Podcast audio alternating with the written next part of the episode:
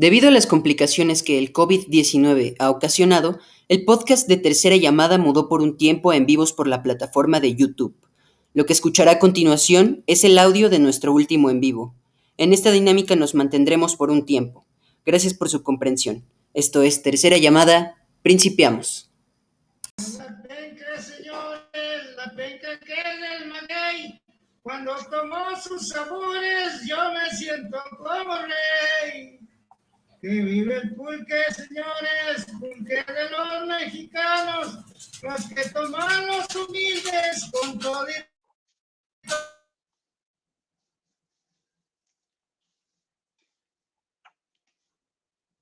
Ahí se nos mutió el. bueno, no podemos empezar. Estás muteado. ¿Ah, ya suena? Ah, perdónenme, perdónenme. Pulque, no me abandones, que cuando yo estoy crudo, tú la alegría me repones. Bueno, bueno, bueno, ya, suficiente. Suficiente. Suficiente. No podemos empezar eh, de otra forma, con pura, con pura falla técnica, ¿no? Por tradición. Eso es tradición. Eso ya es tradición. Efectivamente. Este, Pero bueno. acá, pues sí, como hoy vamos a hablar de tradiciones, hoy venimos a este, tratar un tema muy especial para tercera llamada. Este, porque estamos en la segunda edición de uno de nuestros One Hit Wonders este, de la historia del canal, ¿no? Acá nos Muy pone cierto, Jimena. Sotomayor, también ya invitada recurrente, eh, parte del multiverso eh, de tercera llamada. eh, nos pone que soy su fans. Muchas gracias, nosotros de ti.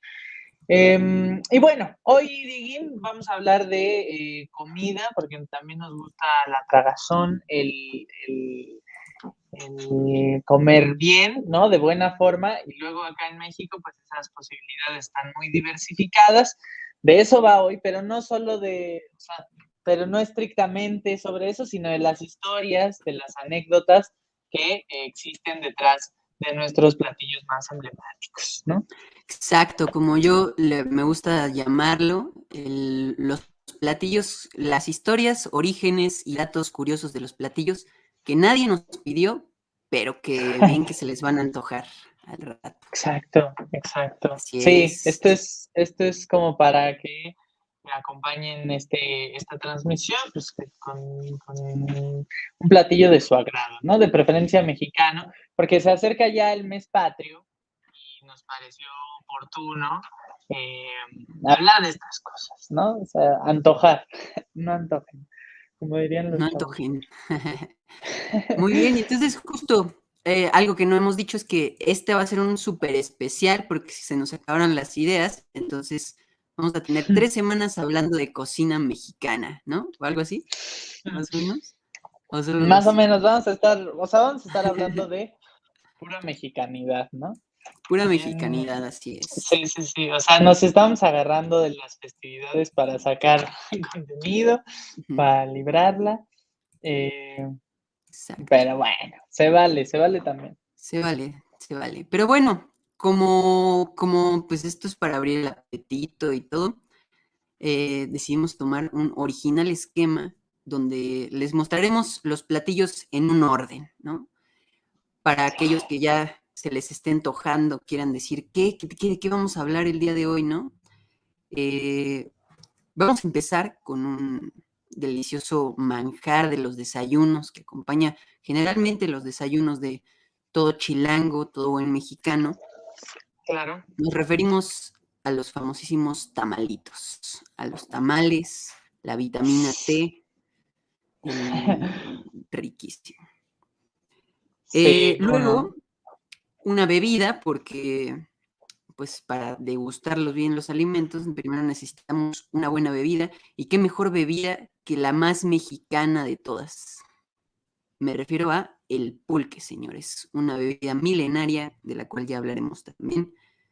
Luego, algo que, mm, que ya tocó bastante en Netflix, en las crónicas del taco, Sí, sí. pero nos encanta hablar de esto y no podíamos faltar no puede faltar en ninguna mesa mexicana un buen taco, ¿verdad? ¿Y qué taco va a ser, Pablo? El famosísimo taco al pastor. Porque, bueno, que, o sea, la comida por excelencia eh, del país y sobre todo de Chilangolandia, ¿no? Claro, delicioso. El símbolo de taquería. Aquí hay trompo de pastor, aquí hay buenos tacos. Así es. Efectivamente. Y luego, ¿a dónde nos vamos, Gigi? Nos vamos a otra exquisitez, señores, la deliciosa birria, un platillo callejero, un platillo que tiene unos orígenes bastante curiosos, ¿no? Bastante simbólicos. Eh, luego un buen postre, que es la capirotada, señores. Para muchos no será tan buen postre, ¿no? Porque hay como debate ahí de qué tan buena es realmente. Pero bueno, de qué hay postre, hay postre. Si se, si se arma debate, que se arme, ¿no? El debate gastronómico, no pasa nada. y por último, una botana, señores, porque aquí no pueden faltar botanas. En ningún momento platicamos con Pablo, una botana se puede comer antes, después, durante la comida, es esencial durante todo el proceso. Y qué mejor botana que unos polémicos, sabrosos para algunos, desagradables para otros, cueritos. O sea, tenemos de todo, tenemos controversias. Sí, sí, sí, sí. Sí, ahí, ahí les va. Nada más para que vayamos abriendo el apetito. Entonces, bueno, sin nada más que comentar, mi querido Paolo, díganos usted si comenzamos. Me parece perfecto. Este, comenzamos como eh, dijo, como bien dijo Dieguín, con los tamales, ¿no? Es un desayuno, almuerzo, este, también puede ser comida, cena, la realidad es que este, no tiene ningún problema los tamales para, para entrarle a cualquier hora del día. Este, y creo que particularmente tienen, tienen un origen muy interesante, prehispánico, como de que no. Eh, y bueno, lo hemos tropicalizado ya de formas muy variadas, ¿no? Eh, estamos hablando de las guajolotas, hay tamales de dulce, hay tamales de, o sea, ya pueden haber tamales de todo. Me encontré por ahí unos de Nutella, increíbles, ¿no? Pero el asunto es que eh, para, para, hablar de los orígenes de este, de este platillo, sí de antemano quiero agradecer totalmente a eh, nuestro experto en crónicas de la conquista, en cosas acá novohispanas, el buen Víctor, que ya lo, ya lo tuvimos de invitado por acá y me hizo el parote con, estas, con, esta, con este repaso. Este, y entonces, para em, para hablar del origen y la historia de estos, de estos tamales y particularmente las anécdotas que podrían salir o, las creencias populares que podrían derivar de esta, de esta narrativa, eh, pues eh, nos apegamos a lo dicho en el libro Historia General de las Cosas de Nueva España, eh, del ya, libro también muy conspicuo, por ahí lo, lo le dan o se lee en la prepa, después ya por más interés, ¿no? Es un librazo, esa es la realidad, este, de Fray Bernardino de Sagún, eh, que aborda este platillo a profundidad, ¿no? Lo menciona en, varias ocasiones, este, y la primera cosa que quería rescatar de, este escrito es eh, del capítulo 8, eh, ¿no? De esto de las, de las comidas que usaban los señores. Entonces, de los puntos eh, séptimo al décimo podemos encontrar eh, varias cosillas eh, respecto a los tamales. y cito, comían también tamales de muchas maneras. Unos de ellos son blancos y a, manera de pella, hechos no del todo redondos ni bien cuadrados. Tienen en lo alto un caracol que le pintan los frijoles con que está mezclado. Otros tamales que comían son muy blancos y muy delicados, como digamos pan de bamba o, eh, eh, o la guillena. Otra manera de tamales comían blancos, pero no tan delicados como los de arriba, algo más duros. Otros tamales comían que son colorados y tienen su caracol encima. Hácense colorados porque después de hecha la masa la tienen dos días al sol. o al fuego y la revuelven y así para la colorada. Y así se para la colorada. Otros tamales comían simples o ordinarios que no son muy blancos sino medianos y tienen en lo alto un caracol como los de arriba dichos. Otros tamales comían que no eran mezclados con cosa ninguna. Entonces, bueno, ya desde sus orígenes, ya desde, ya desde sus primeros momentos o esas primeras crónicas podemos ver que había eh, tamales variopintos, ¿no? Esta variedad tampoco es tan novedosa, digo, sí ya ha mutado, pero, eh, pero vamos, de todos modos, eh, en sus primeros, en sus primeras andanzas por las barrigas de, eh, de los aztecas, pues ya tenían, este, ya tenían muchas variedades. También hay un fragmento referido a las personas que vendían tamales, este, se lo, acá lo tengo guardado, denme un segundo. Eh, y particularmente esto nos lleva, mm, a ver si no, si, es que no lo guardé. No, sí, como no. Este, aquí está. Ojito. Les leo. La que es oficial de hacer tamales o los compra para venderlos, suele vender tamales de cualquier manera y género, ora sean de pescado, de ranas o de gallina o de otra cualquier manera. Como se dijo en el capítulo 13 del octavo libro, la que es buen oficial hace los bien hechos y sabrosos y limpios, y la que es mal oficial en eso suele vender tamales mal hechos, sucios, desabridos y revueltos con otras semillas, y los que están podridos y hediondos por ser ya de muchos días. Al fin, tamales que no valen nada. Entonces también, este, también había, y particularmente quería rescatar esto por otra, que es eh, por una cuestión que me resultó eh, sumamente fascinante, que es eh, pues las creencias que había alrededor de un tamal mal hecho, ¿no? O sea, ahora, ahora nos, pues nos, nos representa una insatisfacción, simplemente, pero en aquel entonces, en aquellos ayeres, un tamal mal hecho era una cosa pues, este, mucho más alarmante. Este, pues los tamales mal hechos, estos que eh, la masa estaba mala, o bueno, todas estas descripciones que ya mencioné anteriormente, eh, o que se pega a la, olla, ¿no? Eh, pues tenía consecuencias severas, ¿no? Si alguien se comía un tamal mal cocido, si era hombre en la guerra, que también recordemos que para las culturas eh, prehispánicas y sobre todo la azteca o, la mexica, este, pues la guerra era un componente importante de la vida diaria, ¿no? Y, era, y era motivo de, eh, varias reflexiones. Entonces, si era hombre, jamás una jamás iba a poder tirar bien una flecha, ¿no? En la guerra. Eso es gravísimo. Por otro lado, si era mujer, este, pues nunca habría de parir de forma correcta, este, porque el niño se le pegaría tal cual como el tamal. Este, entonces sí, había, ahí eh, varias creencias alrededor de los tamales y era un alimento este, sumamente importante. Si uno repasa este texto que les, que les comento de Historia General de las Cosas de la Nueva España, eh, podrá ver que es mencionado decenas de ocasiones, ¿no? Mm, junto con otros varios alimentos que tenían igualmente importancia mayúscula, como las tortillas o el maíz, ¿no? Que podrían estar un poco por encima en, tema de, menciones, pero pues los tamales también tienen un, lugar importante y bueno, recomendarles ese libro y también que coman eh, muchos tamales, ¿no? Hoy siguen teniendo un lugar, un lugar muy importante en nuestra en nuestros rituales culturales, ¿no? Se comen en se comen todo el tiempo, pero particularmente en el día de la Candelaria, este, ¿no?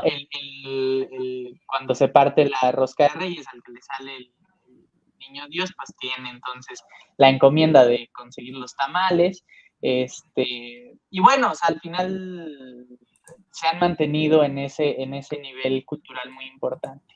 Entonces ese es nuestro primer platillo, para abrir, para abrir el Claro. Claro, claro. Oye, entonces se podría decir que los tamales sí son como de los primeros, ¿no? O sea, de los que sí se mantienen más fieles a, la tradición prehispánica, ¿no? ¿Podría decirse o no? Claro, sí, claro, porque eran, eran muy variadas. Ahora, ahora ya también, como todo alimento este, pues, en la actualidad se ha tropicalizado, también es cierto, pero sí se mantiene, este, se mantiene en la tradición y en la costumbre. Sí, lo digo porque me acuerdo que en el, anterior, de eso ya en el Cocina Mexicana 1, hablábamos justo de, notamos que muchos de los que pensábamos que eran como 100% mexicanos, en realidad eran, venían de otros lados, ¿no? Ah, sí. Hasta la quesadilla que vimos que quizá no era algo tan mexicano, ¿no? Pero bueno. muy interesante el tamalito. Este, bueno, y entonces ahora sí, a mí me toca hablar de la, del delicioso pulque, ¿no? Y un pulque, un pulquecito para quien no lo haya probado, porque la verdad es que ha estado muy estigmatizado y quizá en los últimos años ya no tanto, pero sí estuvo muy estigmatizado por mucho tiempo. Este, pero bueno, para hablar del pulque, pues igualmente como, como, el, como el tamal, este también es un platillo, bueno, una bebida que tiene sus orígenes también la, en las culturas prehispánicas, ¿no? Eh, encontré dos, significados, posibles significados sobre su nombre del pulque. Uno es que viene del náhuatl, que se llamaría poliuki, poliuki, que significa en náhuatl corromperse, que tendría pues sentido quizás porque pues de alguna manera el pulque te corrompe, ¿no? Te, te hace un poco, este, pues, pues sí, como fácil de, hacer tonterías, ¿no? Eh, pero también encontré otra versión donde hablaban de que el pulque es una palabra que se adoptó de alguna, de alguna lengua de una isla del Atlántico que significaba como echado a perder, ¿no? algo así como podrido, podrido exactamente era. Y los españoles lo empezaron a usar como peyorativo para hablar del octli, que ese sí es un nombre eh, de origen náhuatl y se sabe que así también se le refería al pulque, se refería con ese nombre a la tanto a la bebida como a los rituales que giraban en torno a ella, eh, el octli, ¿no? Y ahora, para hablar de, sus orígenes, hay pues igualmente muchas teorías, ¿no? Em, e, este, se dice que la diosa, una de las versiones es que la diosa Mayehuel, como regalo, le enseñó a una joven a elaborarlo, y para los indígenas la figura de Mayehuel, eh, que es la diosa del maguey mixteca, y la de Patecatl, el dios de la medicina y del peyote, se juntaron para hacer esta bebida que es el, delicioso pulque, ¿no? Eh, hay otra versión que cuenta que la princesa azteca de nombre Xochitl iba por el campo eh, y ella era amiga de los venados, de los conejos, de los tlacuaches, y un día pasando entre los magueyes notó que había unos tejones por ahí y al notar que había tlacuaches y conejos que habían hecho agujeros dentro del maguey, de repente volvían muy alegres de hacer estos agujeros y cuando se asomó para ver qué salía del agujero vio un jugo blanco, que sería el aguamiel que hoy conocemos, y el sabor le encantó a Xochitl. Emocionada, fue por su olla de barro para que Papatzin, que era su papá, probara el jugo que salía de ese maguey, y Papatzin quedó encantado por el sabor y al paso de algunos días notó que el jugo que había salido del maguey cambió de color, su textura y su aroma también cambiaron y cuando lo probó el sabor le pareció más rico y al poco tiempo después de beberlo se sintió más alegre.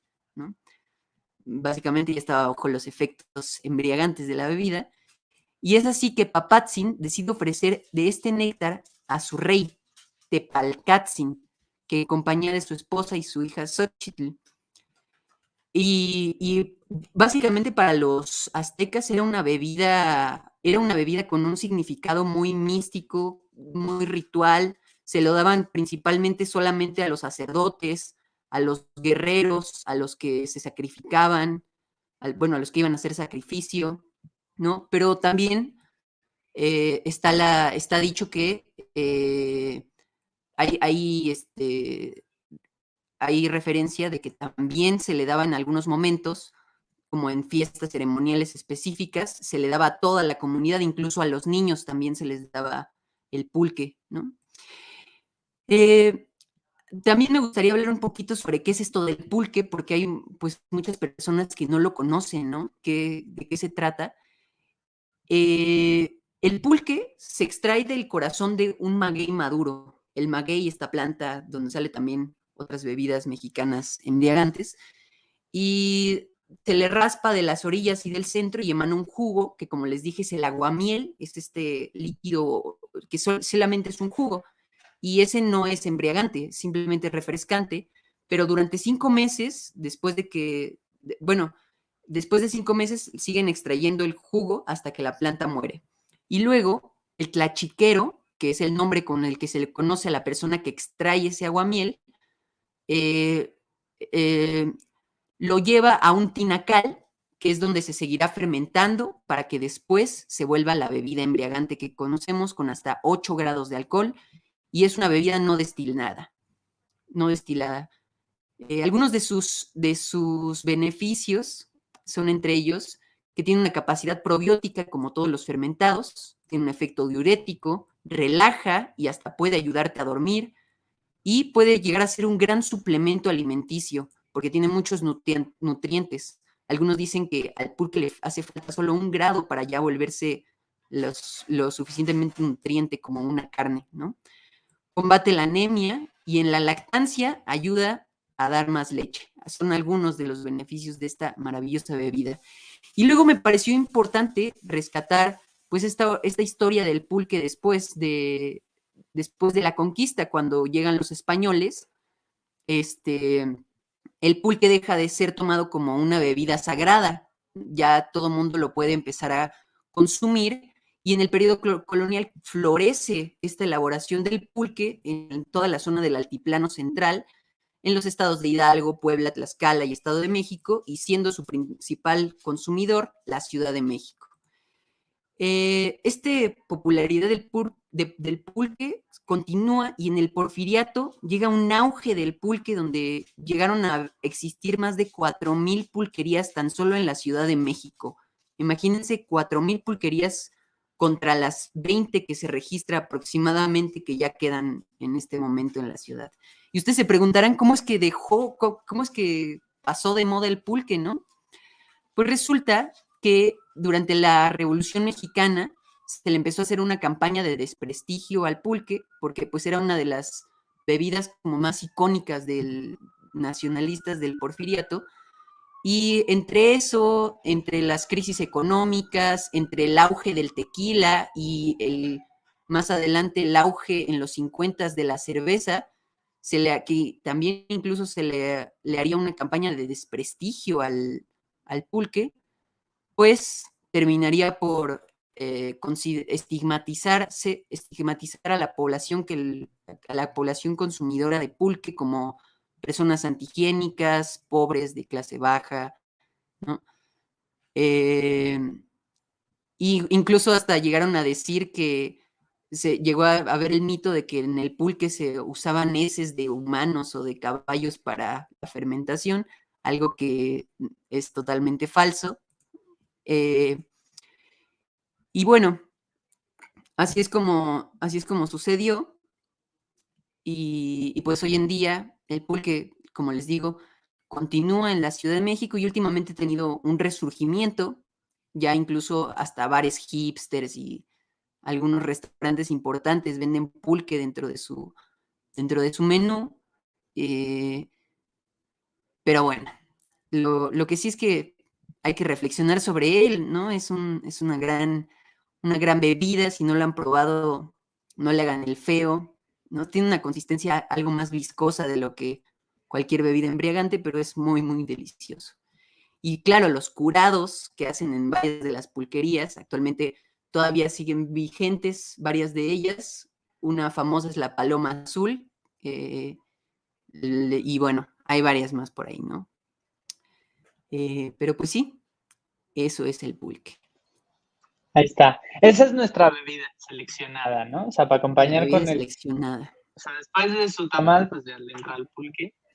Y sí, eh, creo que mm, aparte es bien interesante. Yo ahí, por ejemplo, recuerdo mucho eh, la familia Burrón de Gabriel Vargas, este, que seguramente es, un, es ahí un, es que una historieta que, que- que algunos recordarán o habrán oído de ella, eh, que era pues justamente un retrato de una urbe ¿no? mexicana, de la ciudad este, en, en- en una época muy concreta, en, del siglo XX. Y justamente ahí constantemente se pueden llegar a ver pulcatas, había, había un montón. Entonces era parte también de, de una cotidianidad mexicana, ¿no? Por ahí hay varias fotos de ese señor, del, del buen Gabriel Vargas, este, en las, en las pulquerías, o sea, al final Claro, incluso hay, que ya no estén. Sí, incluso muchas de esas, muchas películas, ¿no? Del cine de oro muestran las pulquerías, pero si te das cuenta, conforme va pasando, como que se va estigmatizando el tipo de persona que, que entra a las pulquerías, ¿no? Como que es un tipo de persona en específico. Entonces, claro, claro. eh, entre eso, ahí también vi que este Lázaro Cárdenas en una campaña por e- acabar con el alcoholismo o algo así, también le hizo ahí desprestigio al culpe, al pulque. Sí. Ajá. Y todo, pero otro dato que se me olvidó mencionar y muy relevante, muy importante, es que actualmente en 2019 abrieron un museo del pulque y las pulquerías, que donde te cuentan toda la historia de él, su proceso de elaboración, la mitología alrededor del pulque, porque hay un dios del pulque, su legado cultural, incluso, incluso veía que es muy curioso porque los aztecas, como en, esta, en este afán de sincretismo de culturas de entre los mixtecas y todos los que conquistaban, eh, adoptaron también varias de sus deidades, entre ellos eh, los 400 conejos, que por ahí recordarán, creo que hay un mezcal que se llama así, eh, eran, eran también sagrados y se consideraban como los guardianes del pulque. Es toda una onda muy, muy ritual, una bebida que era considerada muy, muy importante, ¿no? Divina. La bebida de los dioses. la- Entonces, Sí, pues, sí, está muy interesante. Interesante. Pues eh, podemos pasar entonces ya a los, tras, tras el almuerzo y la bebida, pues a los platos fuertes, ¿no? Ya lo Al- que venimos, a lo que nos va a llenar, antes de, antes de Sí, comenzar claro. con lo... unos taquitos fuerte. y como, ajá, y como mencionábamos al principio, pues son unos tacos al pastor, ¿no? Que están ahí ya en la miniatura del, del video, estábamos obligados a hacerlo y además, pues es, es como justamente la comida por excelencia. Probablemente cuando, ah, ah, o sea, probablemente la respuesta promedio de un mexicano cuando le pregunten por su platillo mexicano favorito son los tacos y los de pastor figuran, este, figuran en esa categoría. Sí, ¿eh? Sí, sí, sí. Bueno, si a alguien no le gustan, este, díganos para banearlo de una vez. Este, no, pero bueno, al final, ¿quién, quién no ubica este, este platillo? Carne de cerdo fileteada, marinada en este, eh, con diversas especias, en jugo de naranja, ¿no? Con su achiote, su piña. También, si no les gusta con piña, este, también avísenos para banearlos. Eh, montada en este mítico trompo, ¿no? Todos ubicamos el, el trompo, que ya es, ya es este ícono del país, ¿no? A cualquier buen mexicano desquicia esa estructura. Eh, perdón, perdón, es que me acordé. no. Un saludo ahí a Kira, si está viendo esto algún día lo ve. Él tenía un mito, ¿no? Que decía que Zeus lanzó los trompos de pastor y donde caía un trompo de pastor, ahí se fundaba una taquería. Era muy gracioso. Ok, ok, Sí, pues adelante, ya, nos, ya luego nos contarás este. Pero bueno, para, para encontrar el origen de este, de este delicioso platillo, debemos entonces hablar de las tradiciones eh, culinarias árabes, eh, turcas, otomanas y todo este asunto, ¿no? De allá vienen los tacos al pastor. Y lo curioso también es que es un platillo bastante novedoso. O sea, parecería ya la cosa más tradicional, pero pues no tanto. Este, seguramente algunos que, les gustan estas películas de superhéroes eh, ya habrán escuchado eh, hablar del shawarma, ¿no? Este, que es un platillo justamente de, aquellas tierras em, y que es un pampita o un pan árabe relleno de carne de cordero, este, igual marinada con distintas eh, especias. Em, es, un platillo bastante moderno porque em, proviene de, un, de, una, de un movimiento migrante eh, de libaneses que llegaron en la primera mitad del siglo XX aquí a nuestro país. Em, y entonces eh, muchos, ya hemos hablado aquí en, tercera llamada de la importancia de la multiculturalidad en, en los propios códigos culturales mexicanos, ¿no? Este, nos, nos escandalizamos cuando, cómo tratamos aquí, por ejemplo, platillos como el sushi. La realidad es que el pastor va por un camino similar. Este, entonces, bueno, al final como que estos, estos movimientos eh, de, migrantes o estas, estos, estas repentinas llegadas de, grupos culturales al país, eh, terminan también modificando algunos de nuestros códigos, culinarios particularmente también, también es observable. Eh, y bueno, esto, esto lo podemos encontrar en los famosos tacos árabes, ¿no? Particularmente de estos, de estos libaneses que llegaron aquí al país. Este, en Puebla les llaman tacos árabes, que para quien no los haya probado, háganlo. Uf, increíbles. Este, y ahí esos, esos, este, esos tacos árabes, eh, pues son los padres finalmente de los tacos al pastor, ¿no?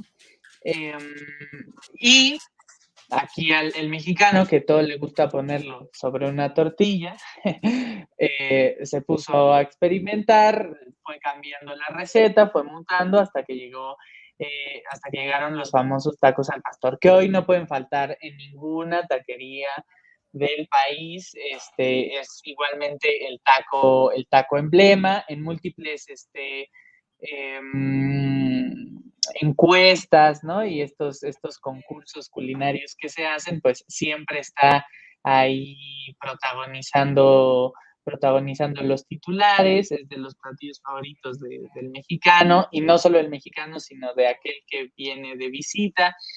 Eh, y bueno, y sí, y esta tradición, pues básicamente viene de, aquella cultura eh, turco-otomana y de esos platillos a base de, en un primer momento, de carne de cordero, ahora pues ya eh, los, preparamos con, cerdo, ¿no? Esa es la historia de, los tacos, de los tacos al pastor en, pocas palabras. Este, y bueno, pues otra vez el, mexicano haciendo de las suyas, ¿no? Este, cambiando los, los platillos. Sí, pues quizá no cambiando, ¿no? Adaptándolo aquí a nuestra cultura. Adaptándolo, sí, claro. Este, aparte es interesante porque los, tacos árabes hay muchos lugares donde todavía, o sea, donde se venden, ¿no? Y pues, pues, sí, claramente se ve que ahí está el precursor, o sea, ahí estaba la espinita. Claro. sí. sí, pero pues la verdad es que aquí saben más ricos, ¿no? Yo digo. sí, sí, totalmente. Es más, yo creo que hasta los tacos árabes los preparamos mejor. Me aventuro a decirlo sin siquiera haber probado los, los melos, pero... Un árabe suscrito en este momento. Espero que no nos siga ningún árabe. Y bueno, justo como tenemos aquí esta capacidad de adaptarnos, viene un platillo que a mí me sorprendió mucho la historia cuando la la leí, creo que tiene mucho simbolismo esto, la birria. Y tengo que dar antes que nada un agradecimiento a Maritza, mi novia, por ahí está. Un saludo. Gracias por presentarme al segundo amor de mi vida, la birria. Porque yo antes no la había probado, o sea, tengo que confesar que antes no había probado la birria. Pero eh, me enamoré, me enamoré de la birria y de las quesabirrias, que ya hablaremos más adelante, todavía no se, todavía no se suscriba, por favor. Eh, ya hablaremos más adelante qué es esa cosa, pues si usted no la ha escuchado. Eh, pero bueno, la birria, la birria es un platillo muy delicioso, ¿no? Que se prepara principalmente, bueno, generalmente con res o puerco, pero principalmente con chivo, ¿no? Es lo que, de lo, de lo que está, de lo más general, ¿no? También en ocasiones se prepara con pollo o con cordero, pero eso ya es más extraño. Eh, y resulta de esta carne que se le agregan especies, se cocina a fuego lento y se cocina tanto en caldo como en tortas, como en tacos. La birria es adaptable en muchos lados, ¿no? Y aparte es un platillo que se come en casi todas las latitudes de México, desde Sonora hasta Sinaloa, desde Michoacán hasta Oaxaca. La birria está en todos lados, ¿no? Eh, la receta original es de cabra, como ya les he dicho, y tiene una historia muy, muy curiosa que les voy a contar a continuación. Pues resulta que em, después de la llegada de los españoles, los españoles trajeron consigo varios tipos de animales nuevos, ¿no? Como el... ¿Me estoy trabando o Pablo ya se me trabó? Ah, no. No sé, este, yo te veo bien. Ya estamos bien, estamos bien. Este, trajeron muchos tipos de animales los españoles con su, con su llegada a México, entre ellos pues los cerdos, las vacas, los pollos, y todos ellos fueron muy bien recibidos, ¿no? Pero un animal que trajeron que no fue tan bien recibido fue precisamente el chivo o las cabras, eh, que en algún momento del periodo virreinal hubo una crisis, ya que estos animales se empezaron a, empezaron a comerse toda la, la, la, agricultura, los cultivos de trigo que tenían los indígenas en, en la región, principalmente en la región de Jalisco, y ahí empezaron a comerse toda la, la hubo, vaya, una crisis de, de, de, chivos, por así decirlo, y eh, los españoles, para tratar de acabar con esta crisis, llevaron las cabras hacia los indígenas y se las dieron para, pensando que les iba incluso a hacer daño comerse las, cabras por su sabor como muy fuerte, una carne muy seca. Pero para la sorpresa de los españoles, los indígenas la transformaron la carne con especias, con algunas especias, cocinándolo en caldo, en lo que hoy conocemos como la birria, un delicioso platillo.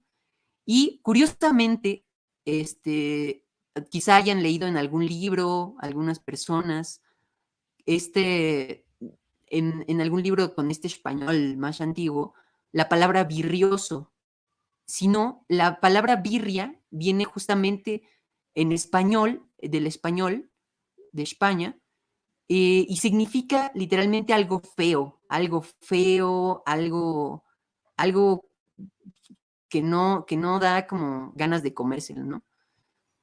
Y justamente, pues esto pensaban los españoles, ¿no? Se ve ahí el origen de esta, de este, sí, algo feo, algo de poco valor, ¿no? Y lo negativo concuerda con la mala intención que estos colonizadores tenían para con los indígenas. Pero pues resultó que la birria se transformó en un platillo delicioso, que incluso logró saciar el hambre de, todos esos indígenas que estaban sufriendo por perder su comida. Em, pero bueno, ese es en, grandes rasgos lo que sucedió. hoy en día se le considera Cocula, Cocula, Jalisco, el país donde fue la cuna de este plato. Y también uno de los lugares donde más birrerías famosas existen en, en, ese lugar, ¿no? En México. Aunque también existe una segunda versión sobre el origen de la birria, donde habla de una señora, la señora Felicitas de Romero y Oreidán, que entre los años 818, 1818 y 1928 recopiló un compendio de recetas mexicanas de origen mestizo, donde estaba la birria entre sus recetas y ya, dice, dice que ella fue también la que como que retomó esta tradición en 1818. Eh, pero bueno, hoy en día la birria se ha, cruzado todas las latitudes de nuestro país y eh, específicamente en Tijuana surge lo que conocemos como las quesabirrias hoy en día. Y quiero hablarles de este platillo porque quizá usted haya escuchado o no haya escuchado hablar de las quesabirrias aún. Es algo que se puso muy de moda hace unos cuantos años y hoy todavía. Pero vaya, en Tijuana, en Tijuana, México, eh, cocinaban birria en una birrería normal, donde empezaron a hacer tacos con birria, donde le ponían queso adentro. Eso en 2009, según Bill Esparza. y luego, en 2016, Tijuana llevó esos mismos tacos, los taqueros de Tijuana llevaron esos tacos a Los Ángeles, donde debido a una, ahora sí que una tendencia que hubo de publicar estas quesabirrias en Instagram, se empezaron a, se empezaron a volver virales las quesabirrias y y se volvieron un fenómeno de Internet, ¿no? Tanto así que para, eh, para 2019 en San Francisco se abrió el primer restaurante de quesabirrias eh, en los originales tacos de birria de Uciel Rojas, ¿no? Y, este, y esta, esta invención, pues justamente por la viralidad del Internet, ha llegado a, venderse ya, actualmente la podemos encontrar tanto en Estados Unidos, en México y e incluso en Canadá ha llegado este platillo tan curioso. Entonces, pues ahí el origen de la birria y de estas quesabirrias tan deliciosas, se me hace a mí algo muy simbólico, ¿no? Como eh, pues los españoles tratando de enfermar a los, a los, a los indígenas, terminaron haciendo que crearan un platillo que hoy en día es símbolo de la comida callejera en México, ¿no? Incluso de, claro. cosas. Sí, es deliciosa. Pero bueno. Y aparte sí, como dices, es un manjar de los dioses, la manjar delicioso. En efecto. Este, que justamente va por ahí el siguiente platillo. Eh, ya llegando al, al término eh, de, esta, mm, de esta transmisión, pues decidimos hablar de un postre, ¿no? La capirotada. Y como dije al principio, es un postre que causa controversias, porque a algunos no les gusta para nada. Yo creo que aunque no te guste, este, a quien nos esté viendo en, casita, debes, debes comerla, porque para mí responde la creación de la capirotada a una cosa que es muy mexicana y que ya decía Diego, a la que ya hacía referencia Diego, que es esta inventiva eh, del, mexicano, ¿no? Y aparte una, una eh, idiosincrasia muy de nuestros abuelos de aquí nada se tira, ¿no? De esto no es restaurante y entonces hay que sacar adelante este, lo que haya en en nuestras cocinas, ¿no? El ser humano ante, ante presumibles desperdicios. Por ejemplo, llegamos a hablar aquí eh, de los romeritos hace, hace algunos meses, ¿no? Que pues era la maleza que invadía las milpas y decían, a ver, hay que, hay que ver cómo aprovechamos esto. Órale, pues los romeritos. este, nos lo comemos. Igualmente, pues la capirotada tiene algo que ver. ¿no? Eh, hay, y para esto quería recomendarles también un libro que es de, tiras cómicas, eh, historias desconocidas del famosísimo monero Trino, este, en el que justamente hay una tira cómica en la que eh, los, la realeza virreinal española les, les da a, a los más pobres la piel del cerdo mientras ellos se comen pues eh, toda la carne poderosa, ¿no? Y entonces ya ah, después unas viñetas, unas viñetas posteriores sale el, este pues un, personaje con un plato de chicharrón delicioso. Y los, y los este y la, la élite española pues sorprendida, ¿no? Es una que creo que es muy representativa, pero ¿qué ibas a decir, no, no, no, que ya justamente vamos a hablar de eso al ratito. Ah, pues mira, ya lo tenemos, exacto. Ahí, ahí vamos, vamos a ello, sí. Este, bueno, pues la capirotada es, este platillo, eh, que es como un budín, una natilla, compuesta por pan viejo, generalmente bolillo, tampoco esperen una, chapata, no es un bolillo. Este, otro, otro pan sumamente emblemático de nuestro país, este, con piloncillo, bañado en piloncillo, ¿no? queso cotija, generalmente este, añejado, eh, y canela, clavos de olor, ¿no? Para, para aromatizar el platillo. Sí, otra es esta cosa de aquí nada se tira. O sea, si tenemos un poco, o sea, si tenemos un poco de todo, se lo vamos a echar a la capilla. Eh, entonces, eh, sus orígenes se remontan al viejo continente, a Roma, pero también a España, ¿no? Donde ya se realizaban preparaciones similares a base de eh, y esto también, o sea, se lo adjudicamos mucho al mexicano, pero la realidad es que ocurre en general en tiempos de crisis en Europa, mucho, mucho del surgimiento de ciertos platillos, de ciertas preparaciones, tiene que ver con eso, con economizar ingredientes, este, y, así salen varios, eh, varias preparaciones, ¿no? Este, y bueno, ya se realizaban este tipo, de, este tipo de platillos a base de embutidos e ingredientes salados, ¿no? Este, y este, esta capirotada eh, se populariza, claro que sí, en tiempos de carencia. Se le retira la carne, porque también llevaba carne y los embutidos, porque bueno, pues eso era más caro, era más difícil de conseguir y entonces eh, se, se, rearticula como un platillo más bien dulce, ¿no? En un principio tenía otras cosas como pepino, vinagre y era, bueno, eso ya la verdad no se me antoja tanto, pero, este, pero bueno, para que fuera todavía más económico poder preparar eh, este platillo, pues se, se, rearticula o recrea como postre. Eh, y entonces aquí ha, ha, pervivido, ¿no? Se, se, come en Semana Santa generalmente eh, a día de hoy, aunque quizás también haya sido un postre que ya pasó de moda, ya no es tan eh, común eh, su preparación, pero sí, generalmente se tendría que comer en Semana Santa y por lo tanto cuenta con una gran cantidad de simbolismos religiosos. Este, consulté ahí en varias fuentes de carácter periodístico y todas coinciden en estas en esta concepción de eh, que los clavos de olor son las piezas o bueno, los clavos metálicos con los cuales eh, se crucifica a Jesús. Este, el pan es el cuerpo de Jesús, el pan, este, el, bolillo viejo, eh, o bueno, duro, pues. la canela es la cruz y el piloncillo es el piloncillo que baña el platillo, es la sangre de Cristo.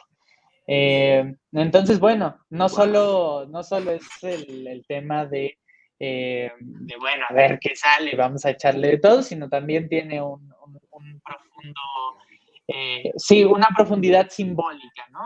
El, platillo. sobre todo, pues en tiempos de Nueva España, en las que imperaba mucho más que hoy también la religiosidad, pues ahí, ahí también encontramos varios de esas varias de esas características. Entonces, es, esa es la capirotada. Este, e insisto, yo creo por, por honrar ese, ese nacimiento, que es, pues a ver, vamos a encontrar cómo le hacemos, este, no vamos a desperdiciar, pues tendríamos entonces que comerlo, aunque no nos guste. hay que respetar, hay que respetar ese origen. Sí, claro. Pues, sí, sí, sí. Aquí tenemos unos comentarios, mira. Como bien señalan, tiene su origen en España, tiene varios ejemplos de esos guisos hechos con sobras, como la fabada, las migas muy mexicanas, pero el origen es el revoltijo. Es el revoltijo. Justo. Ah, mira. Sí, sí, sí. Y aparte, bueno, es, es también entender, y eso lo, lo mencionaba Diego al principio, ¿no? Que incluso no, o sea, nuestra cultura, incluso nuestra cultura culinaria, que es algo de, los que, de lo que nos preciamos mucho y que es reconocida internacionalmente y disfrutamos todos y, le entramos con orgullo a los platillos, tiene, o sea, no es de primera mano, ¿no? Tiene una, se compaginan muchos, muchos este, ingredientes y em, artes culinarios de, otros lugares, la quesadilla. Y otra cosa que es bien interesante, este, este cambio de, concepto, ¿no? O sea, de postre a platillo salado, de platillo salado a postre, es algo que pasaba con las quesadillas, que también hablamos de eso en el, episodio pasado, ¿no? Que estaban al principio como un postre, claro, al principio eran un postre, y ahora pues, Italiano. ajá, ni de bueno, las imaginamos como tal. Sí, una de las, de las ideas sobre su origen, ¿no? Que quedamos, pero bueno. Eh, justo, y creo que queda perfectamente esta imagen que daba sobre cómo nos adaptamos los mexicanos a lo que tenemos a la mano.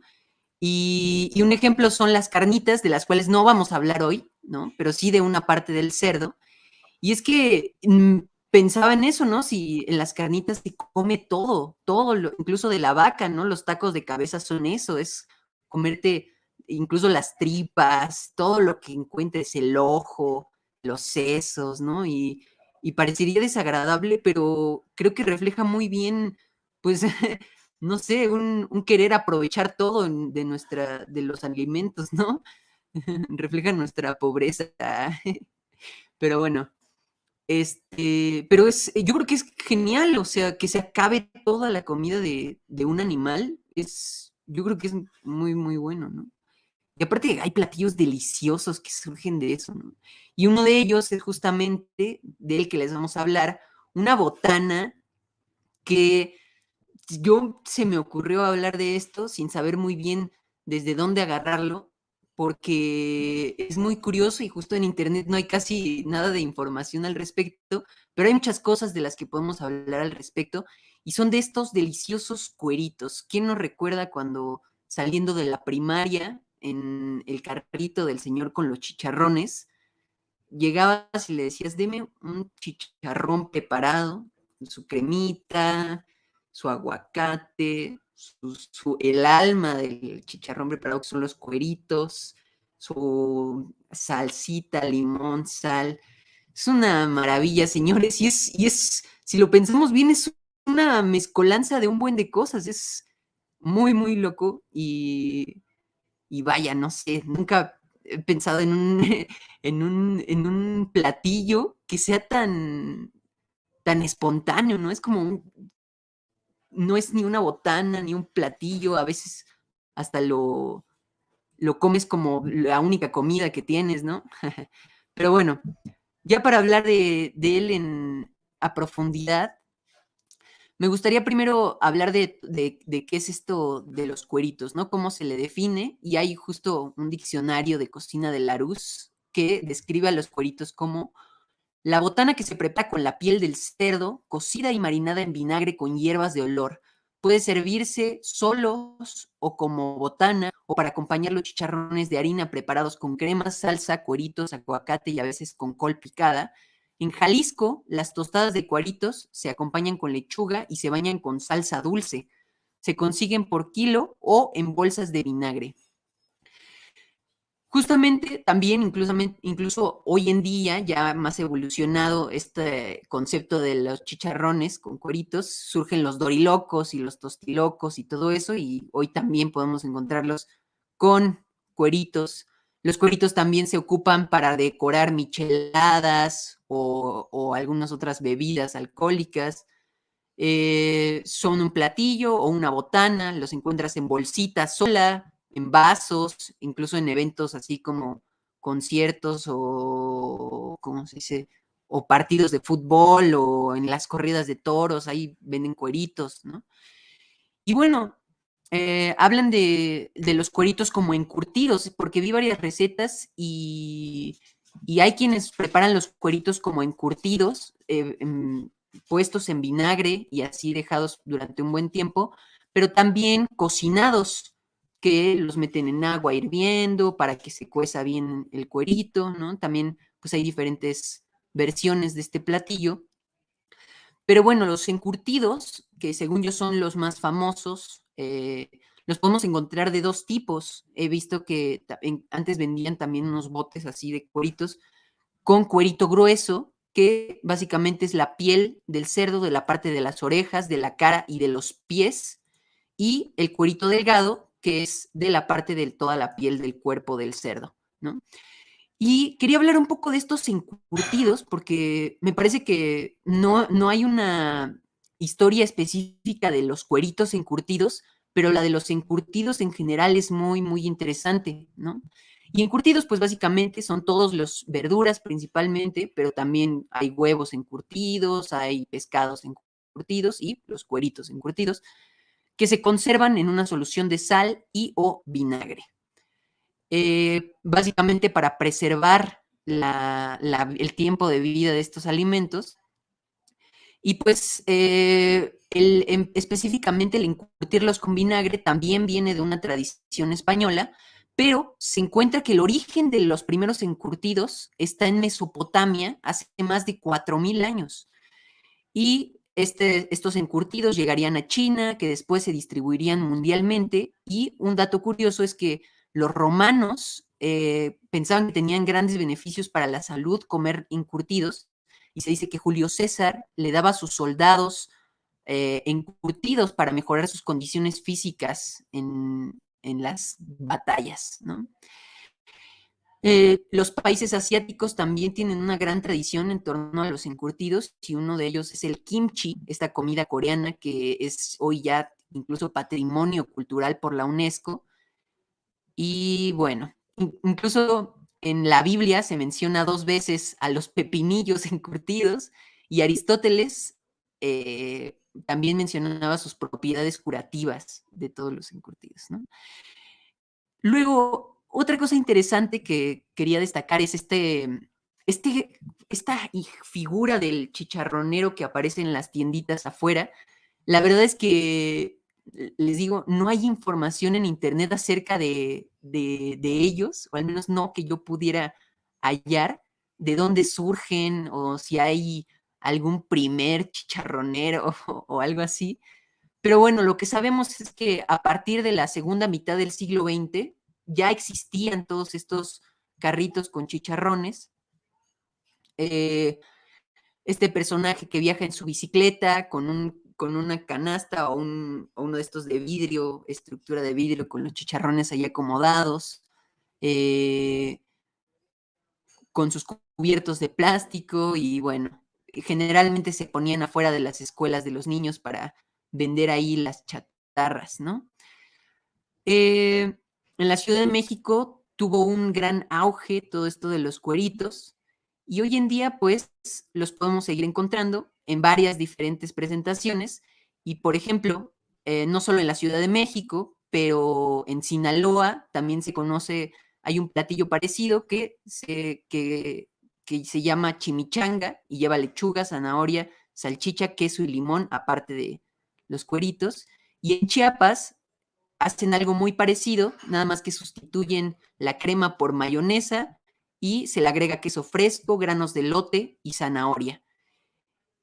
Se me hace muy curioso porque además, si vemos qué son los chicharrones, esta estructura del chicharrón, simplemente es harina de trigo, eh, agua, sal y, y, trata de simular la estructura de un chicharrón de cerdo, ¿no? Entonces este, plato que es una tostada de chicharrón simulando chicharrón de cerdo con cueritos, que es en realidad un tipo de chicharrón este, encurtido, es, se me hace muy curioso, ¿no? Entonces, pues este es el platillo, como les digo, si hay algún investigador por ahí, que investigador culinario de profesión que quiere investigarnos, por favor, esta historia. ¿De dónde surgen verdaderamente los no, por favor. Estaría muy bien, pero lo que sabemos es que son deliciosos. Sí. Yo los recuerdo de los estadios, así como en esa presentación de botana con salsa y, limoncito. Sí. Este, en los estadios también. están los cueritos. Exacto. Sí, pues yo, eh, o sea, eh, así intuyo que también tiene que ver con las carnitas, ¿no? Que pues al final es todo lo que tiene que ver con el cerdo y ahí hay un otro tipo de cuerito. Eh, diferente, diferentemente cocinado, ¿no? Pero bueno. De eso se Pero sí, Ahí está la botanita. Acá quería, ya no, ya no, ya no le entramos a este comentario, porque Raúl nos hizo tres eh, consecutivos. eh, y este es interesante. Otro ejemplo de ellos, de estos platillos que combinan sobras, este, son los duelos y quebrantos a los que se refieren en el Quijote. Este, Oh. y aparte, es esta primera página del Quijote que te deja, este, es más, mira. La abrí por sí, a ver si sí, sí, sí la abrí, porque luego pura falla técnica. Es el primer párrafo de- del Quijote que dice, bueno, en un lugar de la Mancha, cuyo nombre no quiero acordarme, no ha mucho tiempo que vivía un hidalgo de los de lanza en astillero, adarga antigua, rocín flaco y galgo corredor. Una olla de algo más vaca que carnero, salpicón las más noches, duelos y quebrantos los sábados, lentejas los viernes, Ah. palomino de añadidura los domingos, consumían las tres partes de su hacienda. El resto de ella concluía ensayo de velarte, calzas de velludo para las fiestas, con sus pantuflos de lo mismo, y los días de entre semanas se honraba con su vellorí de lo más fino. que no entiendes nada, ¿no? Pero por ahí sale eso de... Duelos y quebrantos. Ajá, que es con- que según recuerdo, eran eh, como huevos con chorizo, chorizo y tocino y así varias cosas. Este, pero sí, en efecto, desde el Quijote ya, ya mencionaban ese, ese platillo. Como estaba, como estaba en la primera página, pues mira, ahí el, el dato que ya nos proporcionaron, pues ahí, ahí lo tienen, para que puedan, para que puedan decir que les que le entienden al Quijote. Con que le entiendas a la primera página ya puedes mamonear así, ¿no? Que duelos y Ah, ¿No has leído el Quijote? Si no lees el Quijote. Un lugar de la es Mancha. Sí, exacto. Sí, Este, sí. Pero bueno, eso, eso ha sido pues, nuestro menú del día de hoy, ¿no? Les presentamos un menú a, a nuestra querida audiencia. Esperemos les haya gustado. Así es. No olviden que hay una primera parte de esto donde les voy spoileando. Hablamos de eh, la guajolota y la tecolota, de este, el pozole, de el chocolate, de este, los cacahuates japoneses, que, aunque usted no lo crea, son mexicanos, y el mazapán, ¿y qué otra? El chile en nogada. este, El chile en nogada, sí. La quesadilla también. Ya, Ah, la quesadilla también. también. Ahí sí nos volamos, ¿no? Son de estas Ahí sí nos volamos. hablamos de 40 platillos. pero, pero bueno. Este, Pero si bueno, les gustó, si quieren una, una tercera parte de esto, este, pues como los youtubers, ¿no? Coméntenlo y si no lo comentan, pues de todos modos a lo mejor luego lo hacemos. Este, Si hay 10 likes, hacemos una segunda parte. Sí, exacto. A ver, este, ¿cuántos llevamos?